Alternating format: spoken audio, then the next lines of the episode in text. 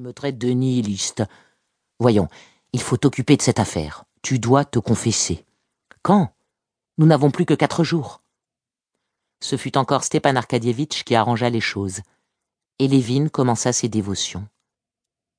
Pour lui, comme pour tout incrédule qui cependant respecte les croyances des autres, l'obligation d'assister à des cérémonies religieuses de toutes sortes était très pénible. Dans l'état d'attendrissement où il se trouvait en ce moment, cette nécessité de feindre lui était non seulement désagréable, mais odieuse. Comment, en ce temps où il se sentait en pleine gloire, en pleine joie, comment lui serait-il possible de dissimuler, de se moquer des choses saintes? Il demanda à Stepan Arkadievitch s'il n'y avait pas moyen d'obtenir le billet sans être obligé de se confesser. Hélas, il lui fallait en passer par là. Qu'est-ce que cela te fait? C'est l'affaire de deux jours. Tu verras, je t'ai trouvé un très bon vieillard, très intéressant. Il t'arrachera cette dent sans même que tu t'en aperçoives.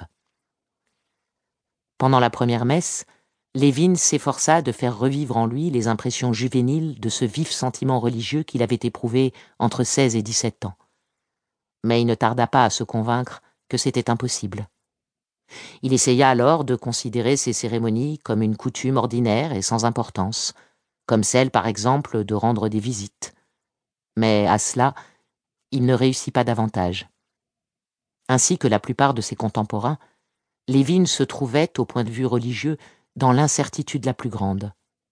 Il ne parvenait pas à croire, et cependant, il n'allait pas jusqu'à douter d'une façon absolue. C'est pourquoi, partagé entre son manque de foi et l'impuissance où il se trouvait de considérer ces cérémonies comme de vagues formalités, il éprouva, pendant tout le temps que durèrent ses dévotions, autant d'embarras que de honte.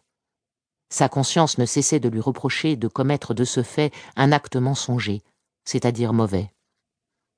Pendant les offices, tantôt il écoutait les prières, en s'efforçant de leur attribuer une signification conciliable avec ses opinions, tantôt se sentant incapable de les comprendre et obligé de les critiquer, il tâchait de ne pas les écouter, et se laissait aller à ses pensées, à ses observations, ou aux souvenirs qui lui revenaient avec une vivacité particulière pendant ces heures d'oisiveté passées dans l'église. Il entendit ainsi la messe, les vêpres et les prières du soir. Le lendemain matin, levé plus tôt qu'à l'ordinaire, il se rendit à jeun dès huit heures du matin à l'église pour entendre les prières et se confesser. Dans l'église déserte, il n'y avait qu'un soldat qui mendiait, deux vieilles femmes et les desservants. Un jeune diacre vint à sa rencontre, et aussitôt, s'approchant d'une petite table placée près du mur, se mit à lui lire les prières.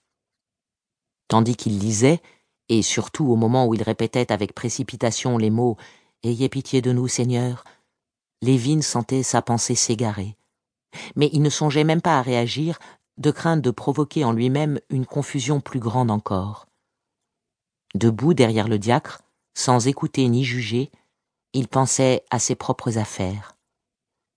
Ses mains ont vraiment beaucoup d'expression, pensait-il, se rappelant la soirée de la veille qu'il avait passée avec Kitty près de la table du coin. Il n'avait rien à se dire, comme il arrive toujours en cette période. Elle s'amusait à poser sa main sur la table, l'ouvrant et la fermant tour à tour, et riait elle-même de ses mouvements. Il avait baisé la main et en avait examiné les lignes.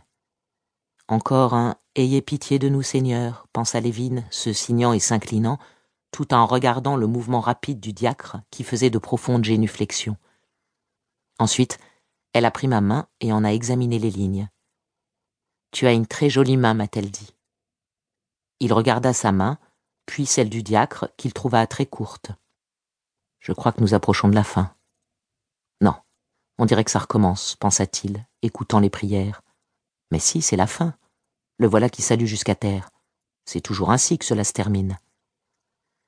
Le diacre reçut un billet de trois roubles qui lui fut glissé discrètement dans la main, puis, disant à Lévin qu'il allait l'inscrire, il disparut derrière l'autel en faisant claquer ses chaussures neuves sur les dalles de l'église déserte. Une minute après, il reparut et invita Lévin à le suivre. Une pensée qu'il s'était efforcé jusqu'alors de refouler obsédait de nouveau Lévin, mais il se hâta de la chasser. Cela s'arrangera d'une façon ou de l'autre, pensa-t-il. Et il se dirigea vers l'autel. Il gravit les marches. Tournant à droite, il aperçut le prêtre.